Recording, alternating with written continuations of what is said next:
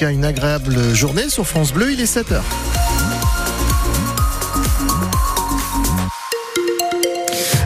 Vous êtes dans le 7-9 Les Infos, Margot Longeroche. Mais d'abord, Serge, un petit tour sur la route, c'est assez calme. ah oui, ça va beaucoup mieux par ah rapport à, effectivement à hier. Aujourd'hui, ça roule plutôt bien, surtout à cette heure-ci. Côté météo, euh, une journée qui sera ensoleillée avec l'arrivée du nuage, mais le temps qui se gâte de plus en plus.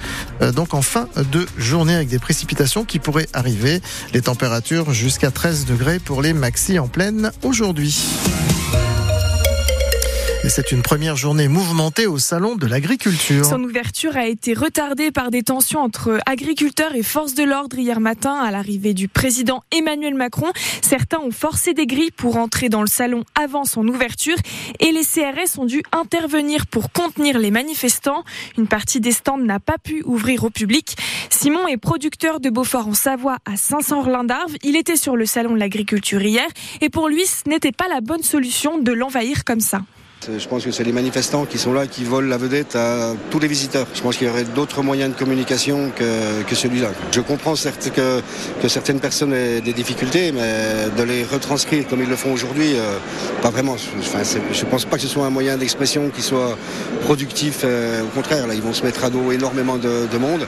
Alors qu'aujourd'hui, s'ils voulaient avoir un impact beaucoup plus important, l'objectif de la journée, c'était de, communiquer avec tous les gens, tous les visiteurs, d'avoir le soutien des, visiteurs. Je me mets à la place gens qui ont fait des kilomètres pour venir aujourd'hui et qui sont bloqués devant les entrées. Quoi. Ils vont dire ouais, bah, les agriculteurs, ils veulent qu'on les soutienne, mais ils ne nous laissent pas venir. D'après le préfet de police de Paris, six personnes ont été interpellées en marge de ces manifestations et au total, 800 policiers et gendarmes ont assuré la sécurité des lieux à la fois à l'intérieur et à l'extérieur. De son côté, Emmanuel Macron a quitté le salon hier en début de soirée après plus de 13 heures de visite. Il a notamment annoncé la mise en place de prix planchers par filière ainsi qu'un plan trésorerie d'urgence à destination des exploitations agricoles les plus en difficulté. Une réunion des organisations syndicales agricoles doit aussi avoir lieu à l'Elysée dans trois semaines. On craignait que ça se passe chez nous. Le festival néo-nazi prévu hier s'est finalement tenu en Isère, dans la salle communale de Vézéron-Scurtin. Son maire affirme qu'elle avait été louée pour un anniversaire. Les organisateurs risquent jusqu'à six mois d'emprisonnement. Prudence en montagne, le risque d'avalanche est encore assez fort aujourd'hui, 3 sur 5 sur l'ensemble de nos massifs, excepté la Chartreuse et les Bauges. Hier, un randonneur s'est justement fait piéger près de Tignes sur la pointe de Pramecou. Emporté par une petite avalanche, il a réussi à rester à la surface, mais il a dû sauter une barre rocheuse de 20 mètres. Il a été transporté à l'hôpital de Chambéry. C'est la saison du ski, de l'alpinisme ou des randos en montagne, mais peut-être que ce n'est pas votre truc. Et pour changer, vous pouvez opter pour une sortie au terme. À Aix-les-Bains, les termes du Chevalet sont ouverts depuis le 5 février.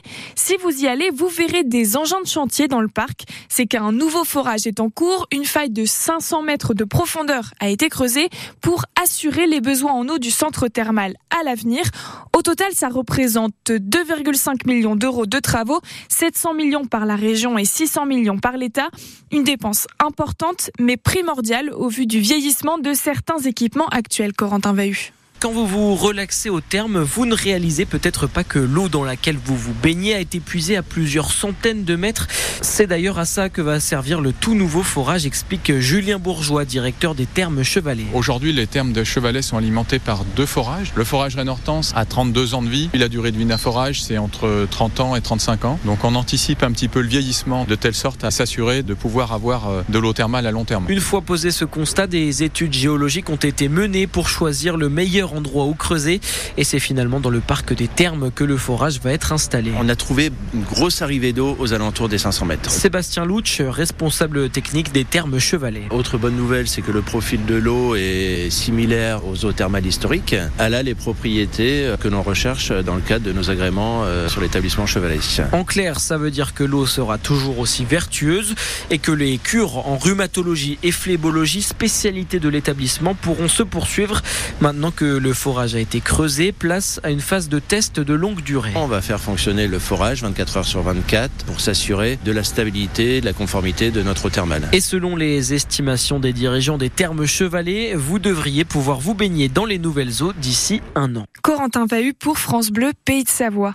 En football, le FCA se rapproche dangereusement d'une relégation en national. Hier, pour la 26e journée de Ligue 2, les Annéciens se sont inclinés 2-1 face à l'AS de Saint-Etienne. Après Après cette nouvelle défaite, les Reds sont toujours 19e en Ligue 2 avec désormais 7 points de retard sur le premier non relégable.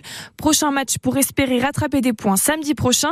Annecy recevra Quevilly-Rouen Métropole. En rugby, l'équipe de France joue face à l'Italie dans le tournoi des Six Nations. La rencontre, c'est aujourd'hui 16h au stade Pierre-Mauroy à Lille. Après leur large défaite face à l'Irlande, le 15 de France a su réagir. Il s'est imposé en Écosse il y a deux semaines. L'objectif aujourd'hui, c'est de confirmer ce succès avec les mêmes joueurs sur le terrain, Vincent Pellegrini. Après ce début de tournoi guerre enthousiasmant et avant d'affronter l'équipe la plus faible de la compétition, bon nombre d'observateurs plaidaient pour un renouvellement et un rajeunissement de ce 15 de France.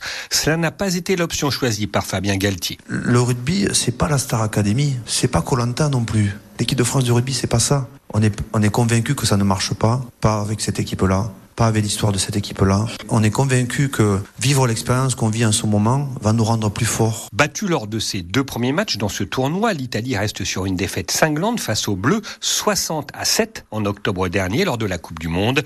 Mais le troisième ligne, François Cross, s'attend à une opposition plus corsée cet après-midi. Le match euh, en Coupe du Monde, on savait que c'était le match pour la, la, la, qualification, donc forcément on a mis tous les ingrédients en place pour, pour, pour que ça fonctionne. Et, et, face à nous, il y avait une équipe d'Italie qui était fatiguée. Là, ce sera une situation complètement différente. Ils ont fait deux de, bons premiers matchs. Et c'est une équipe, l'Italie, qui, qui, propose beaucoup d'engagement. Il faudra répondre présent si on veut jouer notre rugby. Les Bleus sont sur une série de 14 victoires consécutives face à l'Italie. Ils n'ont plus perdu face à la Squadra depuis 11 ans. Le coup d'envoi de France-Italie dans le tournoi des Six Nations, c'est à 16h. Vous pourrez suivre le match en direct et en intégralité sur France Bleu.